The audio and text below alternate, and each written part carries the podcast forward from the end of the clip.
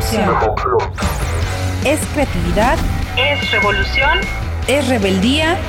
Es mejor que lo cuenten ellos. Bueno, yo soy compositora y productora musical y pues básicamente mi trabajo es escribir y producir. Pues el graffiti en sí pues es de la calle, ¿no? No, no te puedes, nunca puedes quedarte como nada más con el, el hecho de que ahora ya es arte urbano, ¿no? Vamos como hacia una estética de pronto siento que muy eh, sobreestilizada, como hacia el Instagram, pero siento que también es como una moda. Lo, lo, que más me dejó, lo que más disciplinado me hizo fue como levantarme a entrenar todos los días durante, no sé, cuatro o cinco meses. Y, y, a veces eso es lo que te deja más, ¿no? C cambiar tus hábitos, ¿no? Diario. Mientras más hagas, más experiencia ganas. Es decir, realmente, aunque sea medio trillado y lo dijo Tarantino, pero la verdad es que sí.